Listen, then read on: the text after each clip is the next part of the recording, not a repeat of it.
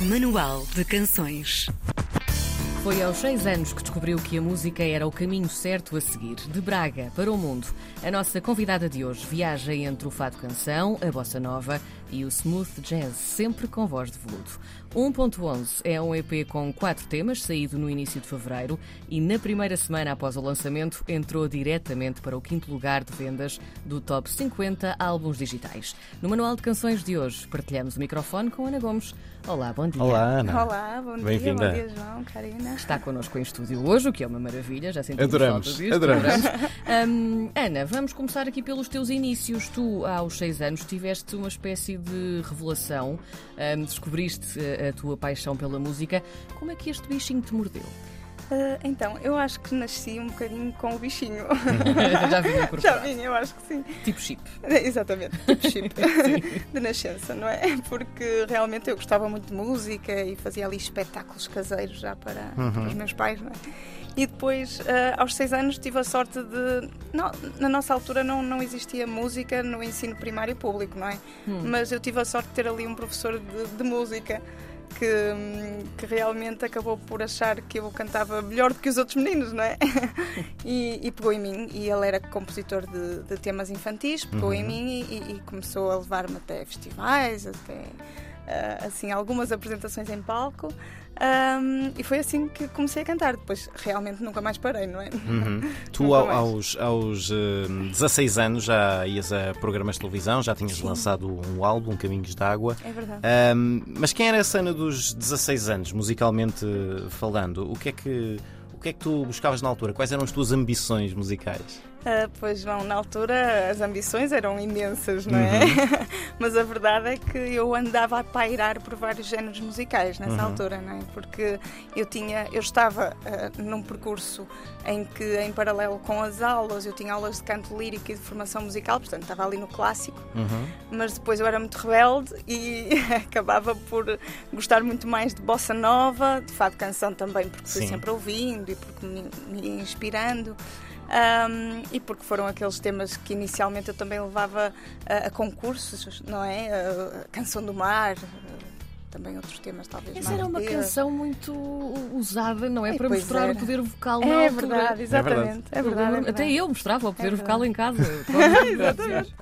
Foi nessa altura que tu conheceste uma, uma lenda viva, não é? Estamos a falar do Tosé Brito, hum, 70 anos também feitos Sim, é há, há pouco tempo. Hum, como é que ele te influenciou nesta tua vida artística desde essa Pois, altura? a- a partir do momento em que eu o conheci, claro que. Bem, ele já me influenciava antes, Sim, não é?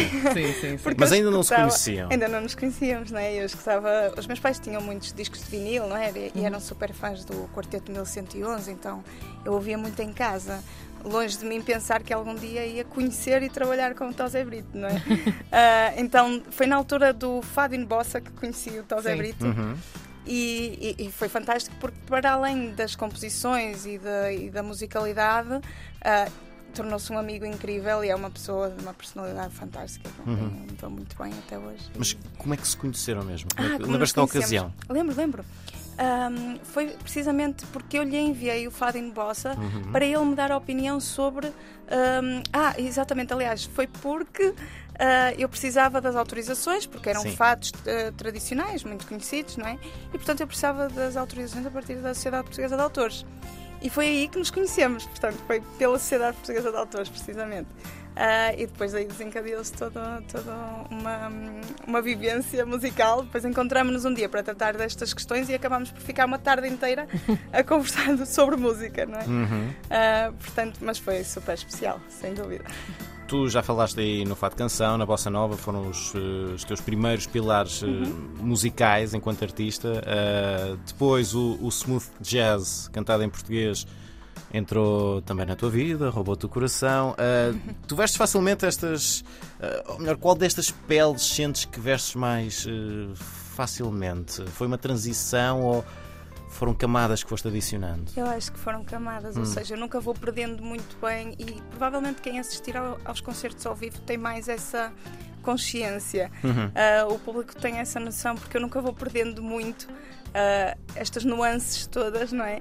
Mas a verdade é que é no smooth jazz em que eu me encontro ah, de forma mais identitária, pelo menos atualmente, não é? e curiosamente foi com o Tosé Brito que eu descobri que eu poderia fazer smooth jazz em português. Porque eu acho que tudo isto é um crescimento, não é? Sim. A própria composição, obviamente, é um crescimento. Um, e, e, e, realmente o, o fazer um, smooth jazz, o compor, é, é, algo que para mim tem uma, uma relevância muito significativa, não é? Uhum. Dar aos outros algo que é tão meu, ou dar aos outros algo que é interpretado por mim, mas que está num patamar cultural tão uhum. elevado, não é? Então eu procurei uh, sempre fazer o melhor possível, uh, mas uh, tive que ganhar alguma coragem, confesso. Porquê? porque realmente aqui Bem, no meu caso, eu sou super autocrítica, então Sim. estou sempre a achar que poderia ser melhor e que, e que poderia não estar à altura de. Um, mas acho que está a correr bem. Tenho-me aventurado. Em, em, que momento, sendo tu assim autocrítica, como estás a dizer, em que momento é que tu dizes não, pronto, ok, se calhar já está bom, já está a ponto de apresentar ao público? Ou, ou vais basear-te, vais pedir a opinião a alguém que confias mesmo para, para dizer quando é que é esse ponto? Hum, eu confio, bem, a nível musical, sem dúvida que o Tosé Brito vai-me dando sempre aquela palavra final. Uhum. É muito importante para mim ouvir, enviar-lhe e uhum. dizer-lhe o que é que acha, como é que isto está a ficar, porque ele é muito sincero, não é? E uhum. diz, ok, aqui altera isto. Portanto, se ele não gostar, ele diz que não, não gosta. Sim, sim, diz-me logo que não gosta. Um, e a opinião dele é realmente muito importante. Mas curiosamente, neste EP, o mais importante foi um bocadinho o caminho inverso. Foi eu de deixar de pensar no que os outros gostariam ou não. Talvez seja uma coisa da idade, talvez também quando passas ali uma, uma, certa barreira deixas de, de, te preocupar. Sim. Sobre este EP, primeiro, um, porquê 1.11? Porquê 1.11? 1.11 porque o 1 de novembro é realmente uma data significativa uhum. e que teve a ver com a composição destes discos, sem dúvida. Uh, um, porque provavelmente é o primeiro de alguns que eu espero hum, uh, a nível de EPs. Estou a falar de EPs, não é? Um, e, essencialmente é isso, mas eu achei que, que seria interessante esta, não capicua, mas quase. Tem quatro temas, portanto, uh, três são inteiramente teus. Sim. Assumes-te aqui como compositora e dona do pedaço. um, deles é do Tosé Brito, lá Sim. está. Uh, esta tua necessidade de seres tu a avançar com composição tua, com música tua, o que é que havia aí dentro que quiseste pôr cá para fora? Uh, eu quis muito pôr cá para fora, Karina, um período muito. Eu, eu, eu, costumo falar aqui, li há pouco tempo um livro, que alguns se calhar acham um bocado piroso, mas eu achei o máximo. porque se calhar nesta fase da vida Sim. fez sentido.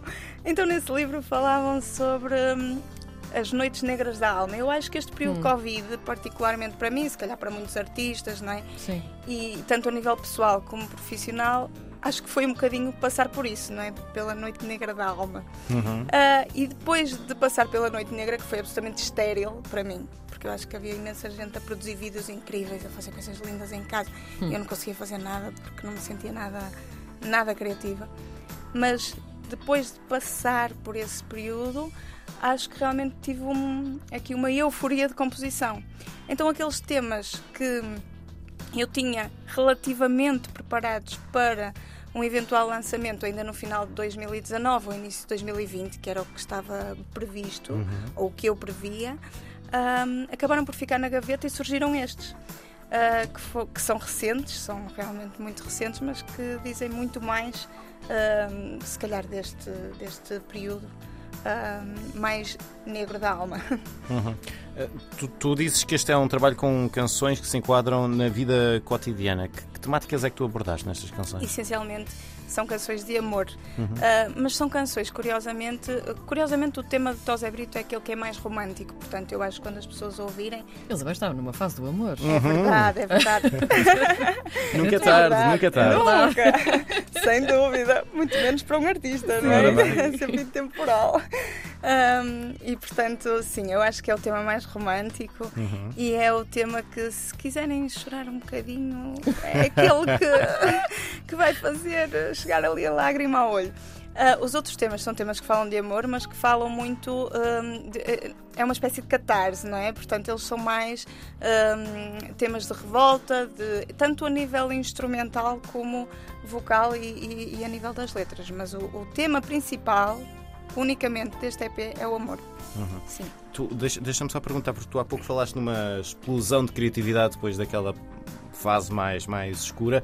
Uh, aqui estão quatro temas. Uh, quantos é que ficaram hum. arrumados para outras ocasiões? O que é que, o que, é que tem-se escondido de material? É, talvez uns 10, assim, uma coisa que está para lá, sim, sim, uhum. na gaveta, sim, João. Talvez. Tu, na, na, primeira semana após o, o lançamento do, do EP, um, este EP teve entrada direta para o, o quinto lugar de, de, vendas no Top 50 álbuns digitais.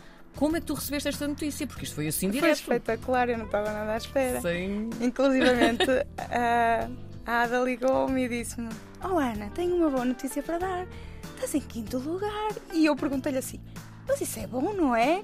Eh, porque eu fiquei, ok, quinto, mas isso, o que é que isso quer dizer mesmo? Porque eu não estava, eu não estava a acreditar, Sim. confesso. Uhum. Uh, eu fiquei mesmo super feliz e surpreendidíssima, porque não estava mesmo, mesmo à espera que na primeira semana fosse possível chegar aqui ao quinto lugar do top 50, por isso foi um feito, sem uhum. dúvida. Ana, só antes de fecharmos, como é que vão ser as apresentações ao vivo destas, destas novas canções? As apresentações ao vivo já estão programadas. Uhum. Uh, vou apresentar-me com os meus três músicos, uhum. que eu uhum. queria só falar deles um bocadinho. Sim. José Paulo Ribeira, que me ajudou também aqui em algumas composições. O Jaime Alvarez, no, no o, o, portanto, o José Paulo Ribeira uh, no piano, Jaime Alvarez no contrabaixo e o Paulo Pinto na bateria. Portanto, vou-me apresentar com o meu trio de músicos e, uh, e, essencialmente estas canções vão ser apresentadas no novo EP, mas as pessoas poderão ouvir temas anteriores, tanto do Tosé Brito, do Balanço, portanto, continuando uhum. no Smooth Jazz, como também do Fado in Bossa, em que o pessoal pode cantar uhum. um bocadinho também connosco. E por isso, entre, entre os temas mais uh, harmónicos e os temas mais românticos. Estamos, uh, estamos lá uh, num concerto em português. Muito bem. 1.11 é o nome do EP mais recente da Ana Gomes, ainda está muito, muito fresco. Músicas para fazer o coração chorar também, não é? Ana, obrigado por teres vindo ao Manual de Canções. Eu. Obrigada.